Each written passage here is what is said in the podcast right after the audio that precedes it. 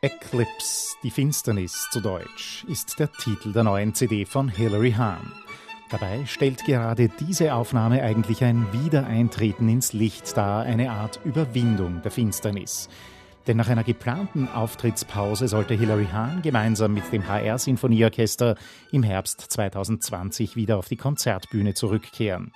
Doch allgemeine Lockdowns in Europa, erschwerte Reisebedingungen und vor allem auch die gesamte gestrichene Kunst und Kultur in den USA haben eine andere Geschichte geschrieben. Gerade alle geplanten Auftritte mit Dvorak, Chinastera und Sarasates Carmen Fantasie, dem Programm dieser CD, sollten der Corona-Pandemie zum Opfer fallen, was bei Hilary Hahn zu einer tiefen emotionalen Krise geführt hat, die so weit gegangen ist, dass sie begonnen hat, ihre Souveränität als Musikerin und ihr Selbstvertrauen zu verlieren.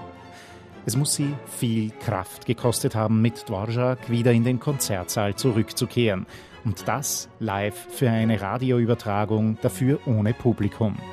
Die Erfahrung allerdings war für Hilary Hahn wie eine Wiedergeburt, die nun als erstes großes Werk auf unserer CD der Woche nachzuerleben ist.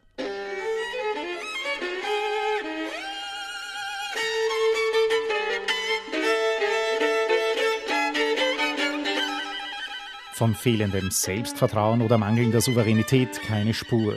Technisch perfekt und musikalisch höchst überzeugend läuft der Dvorak-Dampfer durch romantische Fahrwasser.